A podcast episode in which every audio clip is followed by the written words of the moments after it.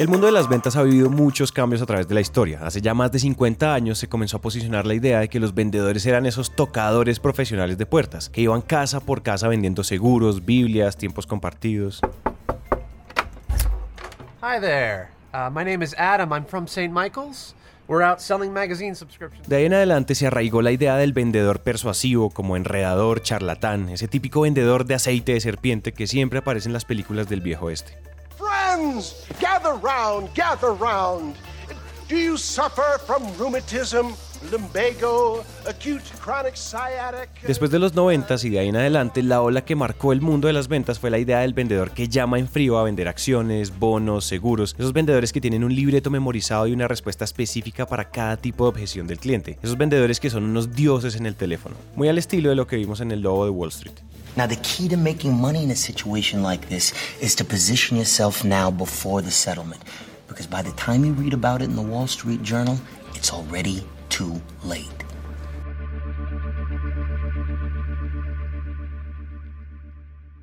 Ninguno de estos arquetipos de vendedores es mejor o peor que el otro, simplemente son diferentes y funcionan mejor o peor dependiendo del modelo de negocios. Sin embargo, entenderlos es el paso cero antes de entender lo que hoy en día se considera como el arquetipo dominante del buen vendedor.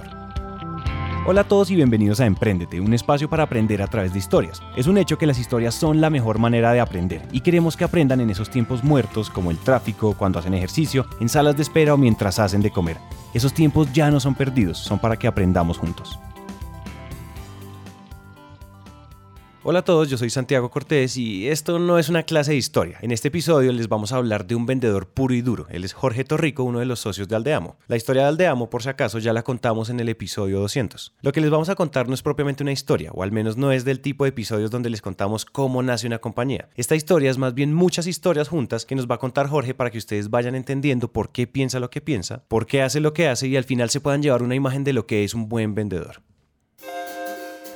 Casi todos los buenos vendedores tienen un pasado que precede su presente comercial, es decir, cuando estaban en la universidad o en el colegio entendieron rápidamente que son las ventas las que traen el dinero a la mesa.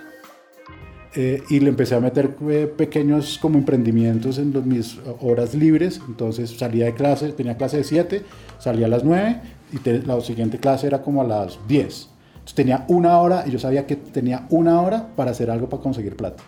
Entonces en esa hora vendía 20 sándwiches.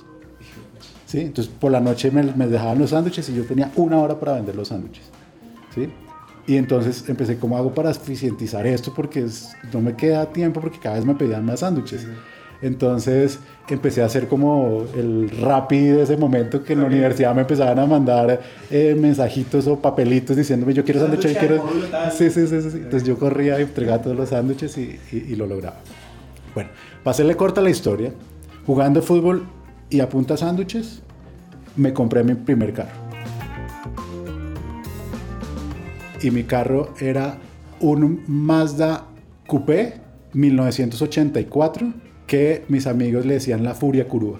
La furia cruda. Pues porque era un, un carro viejo, color curúa, y yo no sé por qué diablos el stop de atrás no se podía pegar. O sea, yo le echaba super krill, le echaba de todo, y no pegaba, se despegaba. Entonces que era con la luz bailando atrás, tipo taxista. La furia curúa. La Furia Curúa no tuvo un final feliz. Después de un tiempo de comprado, la Furia ya necesitaba cambio de llantas y a Jorge le habían dado su primera tarjeta de crédito de estudiante. Pasó la tarjeta y compró las llantas nuevas y acto seguido le roban el carro.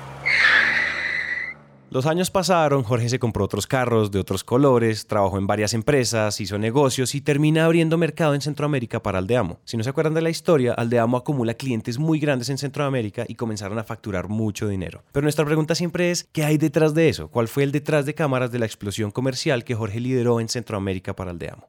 Detrás de cámaras era, primero, mapear muy bien cómo era el organigrama de cada uno de los operadores telefónicos. Este es el jefe, este le responde a este, este le responde a este, ta, ta, ta, ta. Y casualmente, conocerlos a todos. ¿sí? Entonces, generar una red de networking para que todo el mundo tuviera como en su cabeza el nombre de la empresa. ¿sí? Y que lo conocieran a uno. Entonces, nada se da por casualidad. Uno tiene que forzar todo. Oigan, yo quiero conocer al presidente de este operador telefónico. Este tipo va a este club. Brother, busca ver cómo se mete a ese club. Brother, mira a ver cómo se hace amigo del primo. Brother, busque la, la manera de, de acercarse a ellos.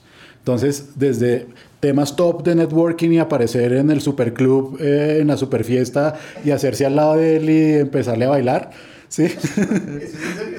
pues que eso tiene que pasar. O casualmente usted ve al tipo que está yendo hacia la barra, entonces usted se le para al lado casualmente, y, le habla casualmente de algo que usted sabe que el mal le interesa.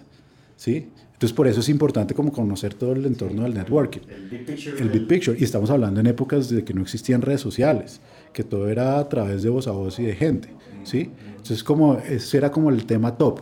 Y aquí le voy a decir una frase bien importante que, que, que, vale la pena hacer. O sea, los buenos comerciales creen que tienen una buena habilidad para hacerlo, pero es más valioso tener un método científico que lo llegue a conseguir resultados comerciales. ¿Sí? ¿Qué quiere decir eso? Usted puede tener la habilidad, pero como, como los futbolistas, usted puede ser buen futbolista, pero si no entrena, si no hace tiros al arco, si no eh, corre, eh, si no empieza a mejorar sus deficiencias, pues se va a quedar relegado a los que hacen ese ejercicio todos los días. Igual pasa en el mundo comercial. Yo puedo ser, tener habilidades comerciales muy buenas, yo puedo tener un relacionamiento social alto, yo puedo tener un buen discurso, yo puedo tener un buen conocimiento técnico, pero resulta que estoy en un lugar donde no conozco a nadie pues no me va a servir de nada. Entonces yo tengo que generar un método científico de generar llamadas, visitas, prospectar, eh, visitar, presentar, que me permitan a mí poder tener un average, como los, como, como, como los deportes eh, grandes. Yo meto tantos goles de tantos tiros, yo sé que... Exactamente. Si yo visito a 10, le vendo a 2. Y a cada uno de esos dos que yo le vendo, le vendo 500 dólares. Entonces, si yo visito a 10, voy a vender 1000 dólares. Pues si mi meta es 10 mil, pues no puedo visitar a 10, tengo que visitar a 100. ¿Sí? Punto. Por más habilidoso que sea usted en las ventas, usted tiene que tener un método. Es muy poderoso y sirve porque es claro, los buenos comerciales no son los más hábiles, sino los más disciplinados. Con eso que acaba de decirnos Jorge podríamos cerrar el episodio, pero no, no, no, no, no. Aquí todavía queda mucho sabor. Antes de continuar les contamos que ese método científico del que habla Jorge es también llamado embudo de ventas. Y para poder hacer planeación usamos una metodología que se llama embudo en reversa. La mejor forma de entenderlo es con un ejemplo. Hagan de cuenta que con todos los datos históricos que yo tengo, yo sé que yo cierro un cliente de cada 10 que visito. Es decir, que mi tasa de cierre de ventas es del 10%. También sé que mi producto cuesta en promedio 5 mil dólares. Entonces, si mi jefe o con mis socios establecemos que la meta de ventas es de 40 mil dólares este trimestre, el embudo en reversa sería así.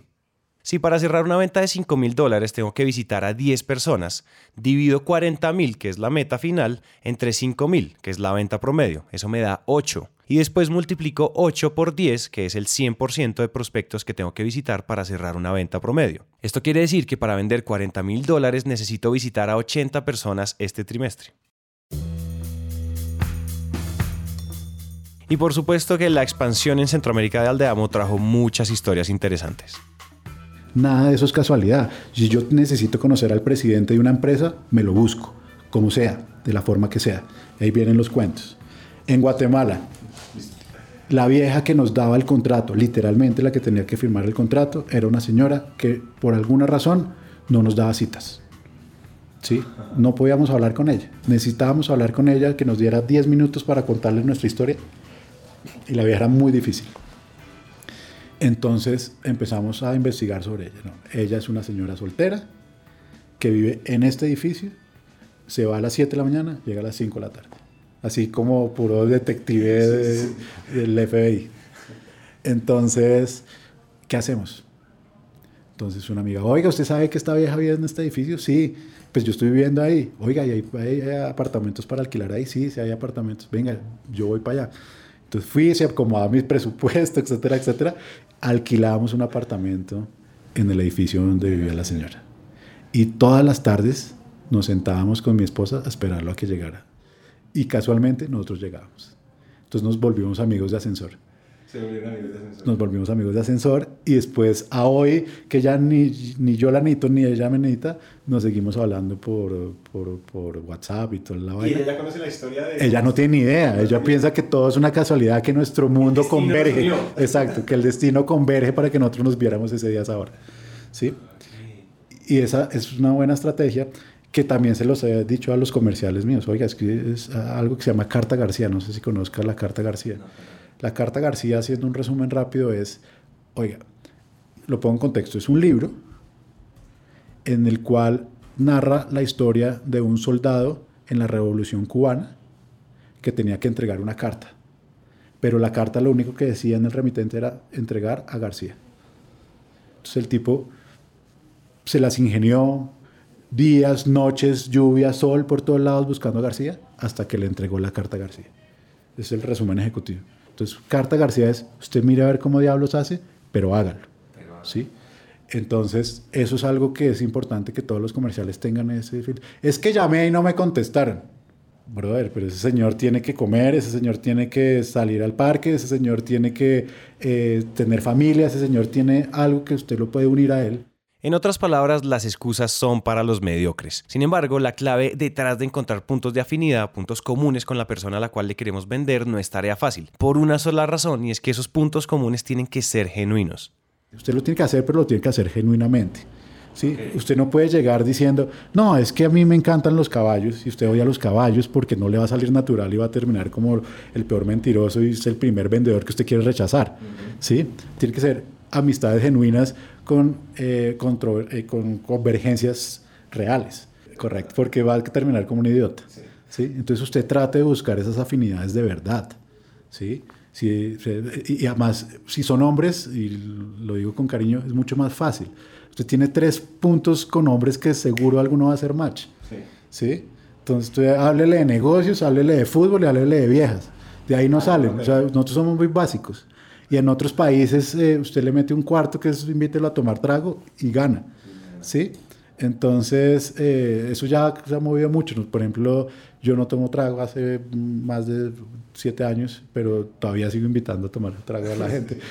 pero haya metido la botella de agua. Exactamente. Ser genuino no es solo ser una persona integral y tener un amplio abanico de gustos, también implica una investigación rigurosa de con quién es que nos vamos a sentar. Usted con quién se va a relacionar. Un buen vendedor llega muy preparado, llega estudiado. El otro no me conoce, pero yo ya sé hasta en qué colegio estudian sus hijos. Claro, esto no quiere decir que Jorge no haya cometido errores respecto a qué tan genuino se mostró frente al otro. Todos la embarramos en algún momento. Miren, la del golf es campeona, esa es la típica que uno queda mal. En la, en la oficina nosotros siempre salíamos al tiempo con el de la oficina al, frente.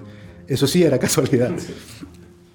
Y nos bajamos en el ascensor y de tanto vernos el tipo, oiga, nosotros nos la pasamos viendo acá. El próximo viernes que a mí nos tomamos unos tragos. Entonces yo fui con él y tal, y el tipo se tomó unos tragos y me dijo, oiga, ¿usted sabe jugar golf? Yo, yo no tengo ni idea de jugar golf. Oiga, ¿y qué pasa si yo le regalo la acción de un club? Yo, pues evidentemente usted me regala la acción de un club, yo empiezo a jugar golf. Listo, el lunes se la doy. Y el lunes me llama y me dice, oiga, ya está todo listo para la acción de su club. Y dije, este man, ¿qué? para, para hacer la historia más, eh, más real, es que el tipo no estaba por el mundo regalando acciones, sino que el abuelo de él era el fundador del club y tenía varias acciones. Y el darme una acción a mí para él era un favor porque le pagaba la mensualidad. Entonces no es que fuera tan así, tan... Tan, samaritano. Exactamente. Bueno, entonces el caso es que me volví socio del club de golf. Y los primeros tres meses éramos eh, los que íbamos al club de golf a desayunar con mi esposa. No hacíamos nada más. íbamos al club de golf a desayunar. Entonces un cliente mío me dijo, oiga, ¿usted es socio del club de golf? Yo le dije, sí, claro. Listo, entonces lo voy a meter en el torneo que, que tenemos dentro de un mes. Y me agarró cortico yo, listo, vamos. Y claro, y el golf tiene esa peculiaridad, o sea, son cuatro horas caminando con un señor al lado. O sea, si usted no logra venderle algo a ese señor o hacer alguna cosa, pues es que es muy mal comercial. O sea, cuatro horas hablando con un señor. Entonces, no está la oportunidad para venderle más a este tipo. Entonces, empecé a ensayar y el golf es un deporte complejo. O sea, uno piensa que es un palito para darle una bola. No, es un tema complejo.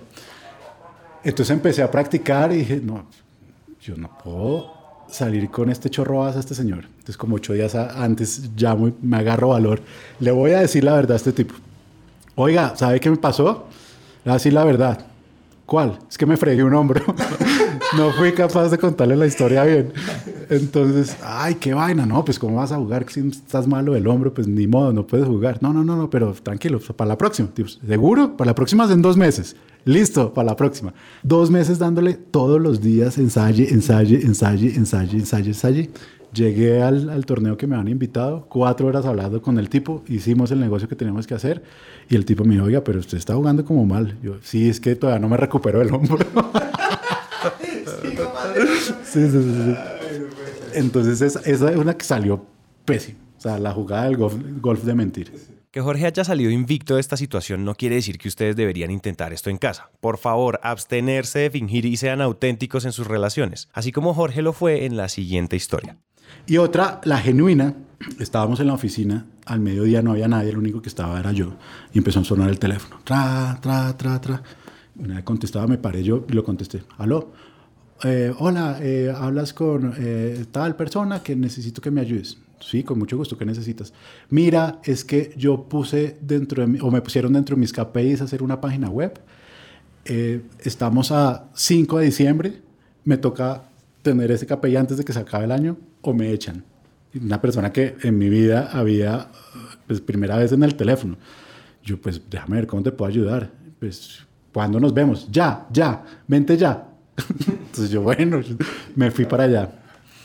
Entonces, y me empezó, pero ah, ya en vivo y en directo el show fue peor. Oye, me van a echar, me van a echar, mira la foto de ese niño, ese niño es mío. Eh, y yo soy madre soltera, yo necesito sacar eso. Y yo, venga, no ofrezca, yo la voy a ayudar. Yo la voy a ayudar. Entonces, eh, ¿qué presupuesto tienes? No, eh, poquitico, nada. Oye, pero es que eso no te alcanza. No, ayúdame, ayúdame. Entonces le empecé a armar una forma que le permitiera hacer eso rápido y barato, ta, ta, ta, ta. El caso es que salió el tema adelante. Y la vieja me agradeció, felices, y nos volvimos amigos. Pero genuinamente amigos. Y ella fue escalando en la empresa, era una empresa muy grande, multinacional. Y cada vez que iba escalando, nos iba dando negocios más grandes, más grandes y más grandes. Haga de cuenta que empezamos con mil dólares y nos daba negocios de 100 mil dólares, ya al final del tema.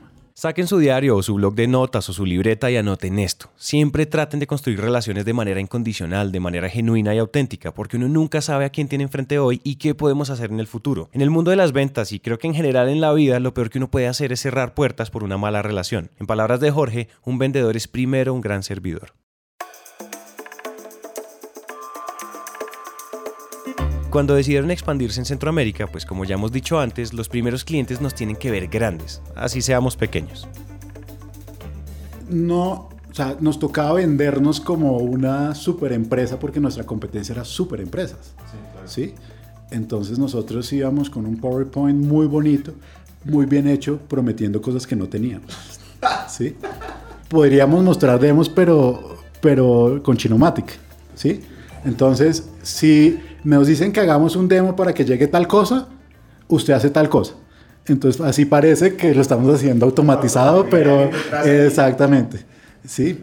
Oiga, si, si, si él quiere hacer el demo, tiene que espichar el 1. Si espicha el 2, esa vaina se revienta. ¿Sí? Entonces, y, y empezábamos como a, a, a a meterle mística al asunto y que somos una empresa multinacional y que tenemos la tecnología de punta y que eh, los servicios nuestros son súper innovadores. ¿A cuántas empresas se los han vendido? A muchas y realmente no se la ha vendido a nadie. ¿A quién? No, esa información no estoy autorizado para dártela. Sí, eh, y teníamos la ventaja que, que en Centroamérica era muy bien visto el colombiano, entonces como que le generábamos confianza. ¿sí? Entonces, eh, no, fue, no fue fácil, pero tampoco fue tan complejo. Igual cuando tú eres un operador telefónico grande, pues eh, eso ya es una carta de presentación. Oye, es que yo estoy trabajando con este señor de la multinacional tal. Ah, ok. Entonces ayudaban. O muchos de esos están en varios países. Entonces abrían y abrían y abrían puertas. Eso sí, eh, maleteando durísimo, durísimo. O sea, nos tocaba tocar muchas puertas. El relacionamiento era muy importante. O sea, conocer gente, conocer gente, conocer gente, tener claro quién era la señora de la recepción y quién era el CEO y, y, ser genuinos. O sea, eso también es importante y tener muy claro cuál era la necesidad de ellos. ¿sí? Oiga, usted, las metas que usted tiene frente a mi proyecto, ¿cómo, ¿cuáles son? Estas y estas y estas y estas y estas. Y matarse para cumplirlas. Cuando usted logra poder solucionar los dolores de sus clientes, usted empieza a tener una relación diferente a la de vendedor-comprador y se vuelve un socio, un partner. Cuando usted... No, cuando empiezan a decir, oiga, yo tengo este lío, yo sé que Jorge va a ayudarme a solucionarlo, es cuando usted realmente está generando valor. Jorge acaba de explotar en sabiduría, pero lo dijo muy rápido, entonces quietos ahí. Primero, al comienzo hay que parecer para después poder ser. Hay que tener una fachada bien montada, obvio todo hecho con ética, sabiendo que podemos responder con lo que el cliente pida. Segundo, un gran primer cliente satisfecho les abre muchas puertas con los siguientes. Tercero, toca maletear. Eso quiere decir agarrar el maletín y salir a tocar puertas, a visitar clientes, a presentar, a presentar y a presentar.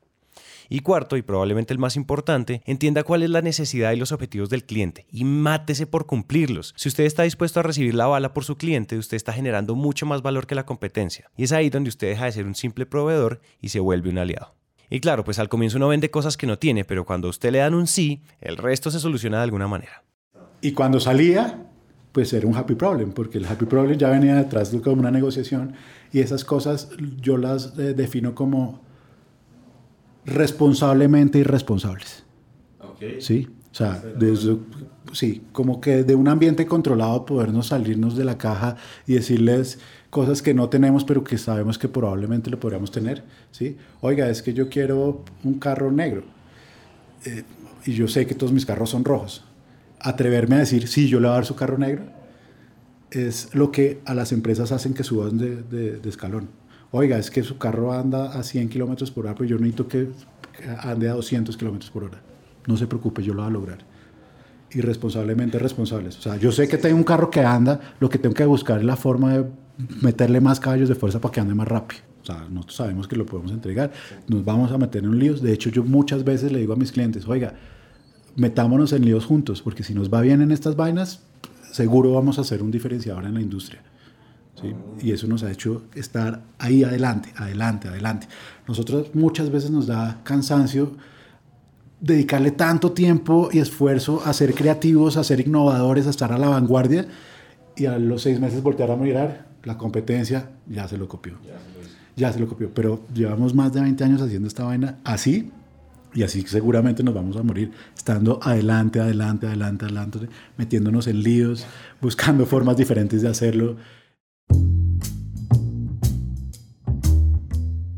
Metiéndonos en problemas y en líos con nuestros clientes, es decir, juntos, es la mejor forma de mover la barrera de la innovación, de la facturación, mejor dicho, de todo. Salten al agua con sus clientes y no tengan miedo de ir a preguntar, de ir a proponer cosas nuevas, mejor dicho, sin pena y sin vergüenza historias, por ejemplo, nosotros somos partners de empresas muy grandes, por ejemplo, Google. Nosotros tenemos un proyecto de RCS, que es un proyecto bien bonito, que es como la versión 2.0 de los mensajes de, texto, o sea, mensajes de texto enriquecidos donde vas a poder tener imágenes, poder interacción, interactuar con la gente, etcétera, etcétera, que solo hay 20 empresas en el mundo que son partners de Google de eso. Y nosotros tan sencillo como decirle, oiga, yo quiero ser partner suyo. Buenas. Sí, y eh, esto no es mérito mío, esto es un mérito de Alfredo. Duró en la feria de Barcelona de hace dos años, lo persiguió, pero ya de forma acosadora, hasta que el tipo, sí, hasta que le dijo, listo, está bien, usted va a ser partner mío para esta vaina. Y somos uno de los 20. Lo único que hicimos fue atrevernos a abrir la boca y a, y a ser irresponsablemente responsables. ¿sí? Hablar con el duro. No le coma a nadie y tenga claro que si usted va a hablar con el presidente de la República, ese señor igual le da sueño, igual tiene ganas de ir al baño, también le da hambre, también tiene sus miedos y usted es un ser humano igual que él. O sea, háblele espontáneamente con argumentos y el man le va a recibir con cariño lo que le está diciendo. Dejar la pena y hablar con la persona que nos puede ayudar es una de esas buenas prácticas de los vendedores, pero para ser más incisivos le pedimos a Jorge que nos enumerara brevemente para él cuáles son las buenas prácticas de un buen vendedor. Buenas prácticas son varias. Lo primero es identificar cuáles son las metas de esa persona, ¿sí? Como persona. Oiga, ¿qué gano yo ayudándolo a usted? ¿Sí? Entonces, si es un una persona que está en un medio medio, muy probablemente quiere quedar bien con un jefe, muy probablemente quiere buscar un ascenso y que usa al diamo como ese medio para ser un trampolín. ¿sí? Entonces, si al diamo hace bien su trabajo, este señor queda bien y muy probablemente va a poder tener un ascenso. Si tiene cargos directivos, dependiendo del cargo, también tiene unos objetivos puntuales. Si está en el área financiera, el tipo quiere o busca disminuir costos. Si está en el área comercial, pues quiere vender más. Si soy el CEO, busco profit, utilidad. ¿sí? Entonces yo con ese mapa claro tengo que llegar con soluciones que le peguen a eso. Por ejemplo, un banco. Oiga, señores Aldeamo, yo tengo un lío gigante porque yo tengo en mi call center a 200 personas. Cada vez que alguien levanta un teléfono, me vale muchísima plata. Yo necesito que eso lo hagamos buscando la forma de automatizarlo. Entonces, empezamos a buscar dentro de nuestras soluciones cómo lo podemos ayudar. Oiga, mire, encontramos una muy chévere. Vamos a pegar esta tecnología con esta tecnología y esta tecnología y usted se va a evitar por lo menos el 50% de sus llamadas que contesta un señor con una máquina. ¿Sí? Entonces empezamos. ¿Lo tienen? No lo tengo. ¿Lo puedo hacer? Sí lo puedo hacer. Sí, lo puedo hacer. ¿Sí? Las buenas prácticas no son las del Aldiamo, sino las del cliente. O sea, si nosotros siempre pensamos en qué va a satisfacer a nuestro cliente, automáticamente empieza a generar buenas prácticas al Diamo. ¿sí? Oiga, usted quiere vender más, listo, trabajemos para vender más.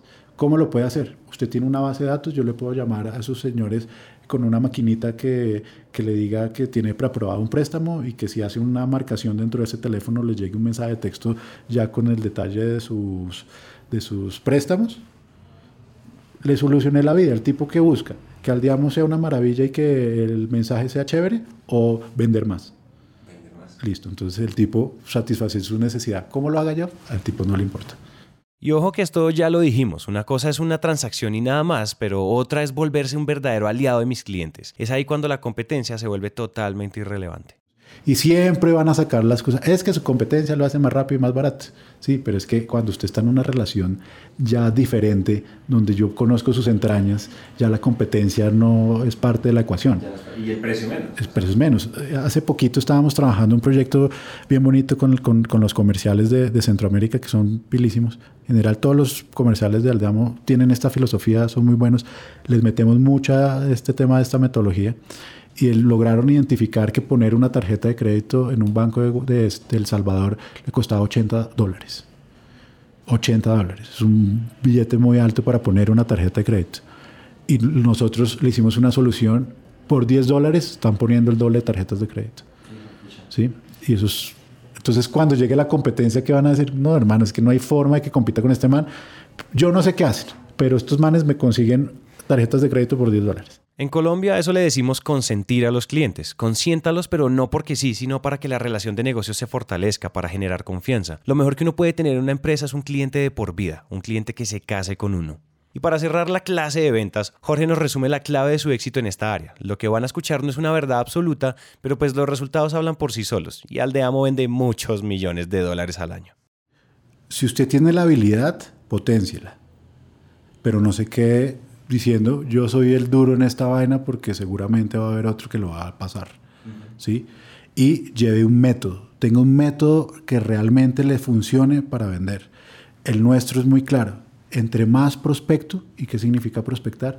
Entre más gente busque, más probabilidad de hacer negocios. Y después empiezo a afinar. También por otro lado es importante encontrar a los tomadores de decisión. ¿sí? Entonces yo prospecto. Yo quiero trabajar con esta empresa de gaseosas. Clarísimo. Pero si yo empiezo a hablar con el repartidor de gaseosas, la probabilidad va a ser mucho más baja que cierre un negocio que si lo hago con el director de mercadeo. Busquemos y tratemos de llegar al director de mercadeo para poder cerrar de forma más rápida. Cuando yo tenga la oportunidad de hablar con ese señor, no empiece a hablar como un loro pensando que el tipo que me compra es que yo tengo esto, aquello, ta, ta, yo soy bonito y tal, y bailo y canto y ta, ta, ta, ta, ta, porque el tipo va a quedar abrumado. Usted queda como un rey si usted se sienta con ese señor, con ese tomador de decisión, a preguntarle cuáles son realmente sus dolores, qué le preocupa, cuáles son sus indicadores. Y sobre eso usted puede construir una propuesta que le genere valor para solucionar un problema que él tenga. ¿Sí? A nivel personal o a nivel empresarial. Si le pega los dos, campeón mundial. Ese tipo se va a quedar con usted el resto de su vida. Si bien al Deamo le ha ido muy bien, eso no quiere decir que no hayan luchado y que no hayan tenido grandes crisis. Pero acuérdense que las crisis siempre son el caldo de cultivo de las oportunidades. Ahí sí uno se marea cuando empieza a ver que, hay, que los números empiezan a subir y uno, el ego se le empieza a crecer pero la vida también se encarga de bajárselos a, a, totazas. Sí, entonces nosotros teníamos un negocio de entretenimiento muy sólido, muy bueno, creciente, pero nos dormimos en nuestros laureles porque no nos dimos cuenta o no quisimos darnos cuenta que la tecnología venía corriendo durísimo. Nuestro gran negocio estaba basado en tecnologías para teléfonos no inteligentes y de un momento a otro todo el mundo tenía un smartphone su negocio, pues para qué quiere un ringtone si usted lo puede descargar gratis desde su plataforma de que sea, o tiene Spotify, o tiene alguna plataforma de música. Entonces ya no tiene sentido bajar un ringtone. ¿Para qué bajar una foto si pongo en Google la foto y ya la tengo ahí y la descargo? Pero como seguíamos vendiendo y seguíamos vendiendo, no, no, nos preocupamos por eso. Hasta que realmente empezaron los operadores a oiga, ¿se acuerda ese negocio que teníamos con usted? Ciérralo. Oiga, pero, van, y nos quitaron plata de la noche a la mañana. O sea, eh, me acuerdo que con una llamada nos pues, podían estar quitando el 40% de la facturación de la empresa. Con una llamada y sin pena. Y es que cuando una sola llamada nos arranca casi la mitad de la facturación de la empresa, la única salida es reinventarse. Y entonces ahí nos tocó reinventarnos y empezamos a mover el mundo corporativo o todo el tema de, de trabajar el business to business. Eh, eh, y eso pues es, es, otro mundo. El business to business es prospectar, visitar. La metodología científica de la Exacto. Ir con un maletín, identificar dolores, empezar a buscar soluciones. ¿sí? Como rodeo a mi plataforma de, de capas que me permitan eh, llegar a diferentes sectores. Entonces, pasamos de tener 10 clientes, que eran 10 operadores celulares, que, nos, que, no, que, era, que cada uno nos pagaba un montón de plata y entonces generábamos 10 facturas, entonces era un negocio fácil. a hoy a tener más de 500 clientes, soportar a más de 500 clientes, eh, consentir a más de 500 clientes y esto va creciendo, creciendo, creciendo, creciendo, creciendo. Entonces, del pasado el negocio era más sencillo, sí, pero el hoy es un negocio más real, un, negocio que te da más satisfacciones porque le estamos llegando realmente a dar soluciones a las, a las empresas y por ende a la gente. Antes, pues para mí, bajo mi punto de vista, pues el valor que generábamos con un Rinton era mucho más bajo que poder ayudar a una persona que consiga una cita médica sin tener que desplazarse solamente mandando un mensaje de texto. ¿sí? Ahí estamos cambiando sociedades, ahí estamos llegándole masivamente a la gente, estamos llegando a la base de la pirámide, estamos realmente eh, logrando cambiar eh, muchas cosas de este mundo complejo. En la mitad de la crisis hubiera sido muy fácil tirar la toalla, pero en perspectiva, y suena cliché, yo sé, pero lo mejor que les pudo haber pasado fue estar al borde de la quiebra. Eso les dio un propósito claro, les puso restricciones para reinventarse y volver a crecer, y sobre todo les sumó impacto a sus productos. Jorge define este gran cambio de Aldeamo en una sola frase. Pon amor a las cosas que haces y las cosas tendrán sentido. Entonces, cuando usted se da cuenta de que algo que usted hace está teniendo un impacto positivo en alguien, usted está haciendo algo bien. Y eh, por, por derecha va a venir la plata. Igual, eso se lo digo, oiga, siembre, siembre, siembre, siembre. Si usted siembra, va a recoger.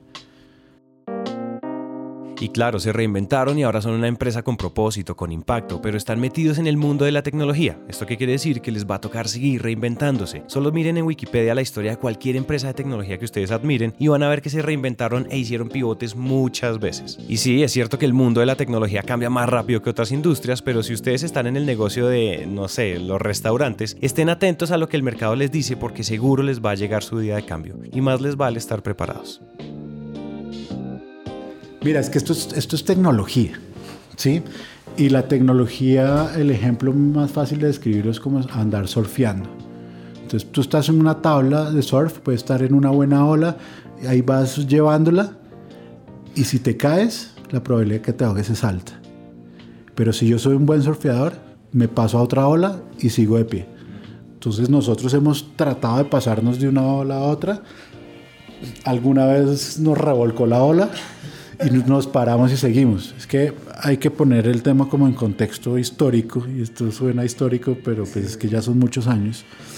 El primer gran reto que tuvimos nosotros fue pasar el, eh, eh, y sobrellevar el, el- cuando explotó la burbuja del Internet. ¿sí? El segundo fue cuando el negocio de entretenimiento móvil se acabó. ¿sí? Y ahorita estamos como en una tercera que vamos creciendo, pero sabemos que en mediano plazo también va a acabarse. Entonces tenemos que estar buscando qué viene, qué viene, qué viene y no mirar para atrás, no mirar para atrás. O sea, oiga, es que yo fui el campeón mundial 10 años seguidos. No importa. Usted todos los días tiene que demostrar que es el mejor. Y más en ventas. Usted el 31 del mes es el héroe nacional y el primero vuelve a ser un bastardo. Raso, mijo. Empiece. Cero pollitos. Empieza a sumar. Como dice por ahí, eso fue lo que escogimos, eso es lo que nos gusta. Si no, haga otra cosa más. Que, exacto. Exacto. O, o póngase a hacer un trabajo más, más tranquilo. Sí, usted puede, no sé, entregar toallas en un club, es más chévere. Usted no se debe estresar, ¿sí? Eh, pero eso sí es amor. Y la frase que le dije la subrayo. Pon amor a las cosas que haces y las cosas tendrán sentido.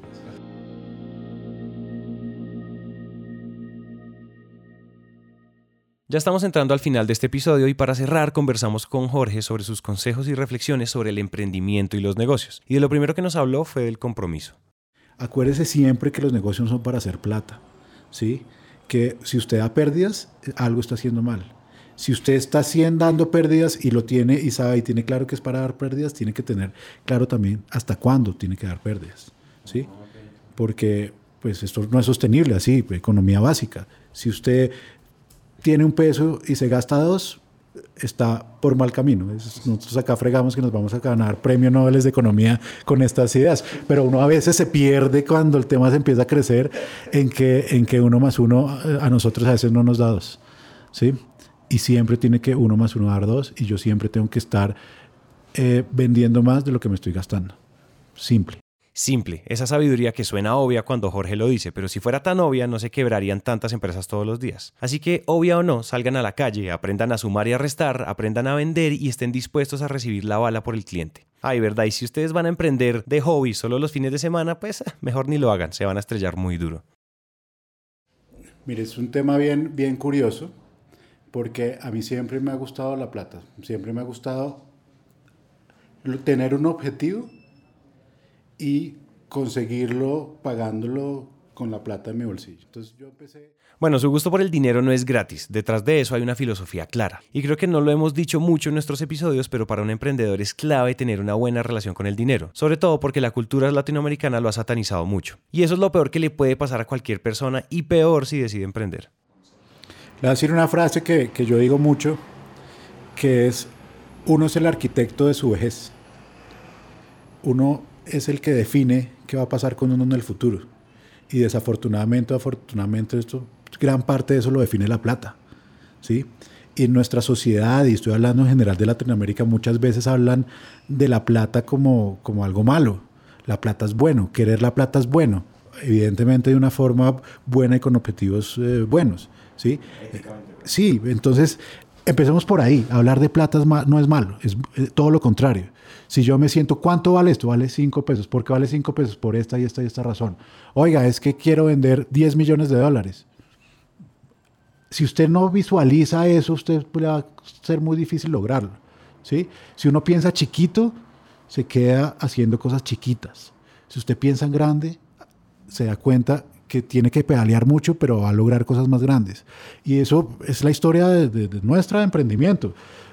Lo que le comentaba, nuestro primer ch- cheque 5 dólares, el segundo 40, pero nosotros llegamos a recibir cheques millonarios. ¿sí? O sea, tener facturas de, al año de 6 millones de dólares y no nos, y no nos, eh, no la veíamos grande, sino que todo lo contrario, que teníamos que seguir mejorando, que teníamos que seguir haciendo cosas diferentes, que teníamos que podíamos seguir comiéndonos el mundo, eso ayuda también a que uno se le pierda el miedo a tener plata, a que la plata es amiga de una. Si uno no atrae la plata, se queda con pensamientos chiquitos.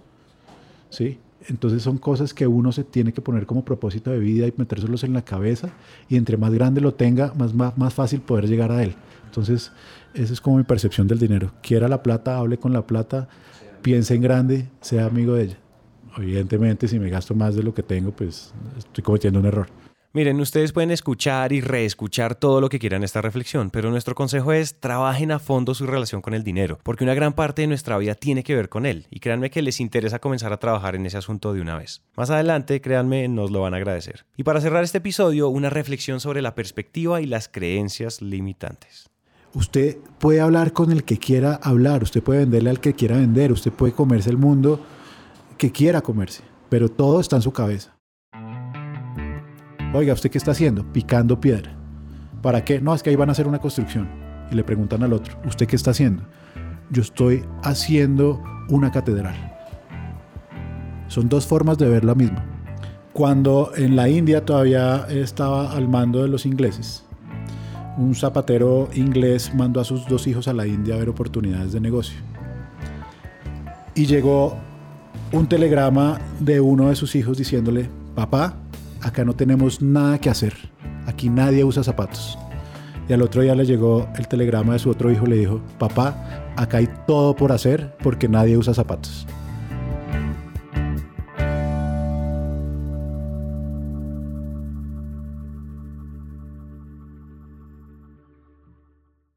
Hasta aquí llega este episodio, esperamos que les haya servido de algo o que los haya dejado pensando. Si así fue, misión cumplida. Nos vemos en el próximo episodio.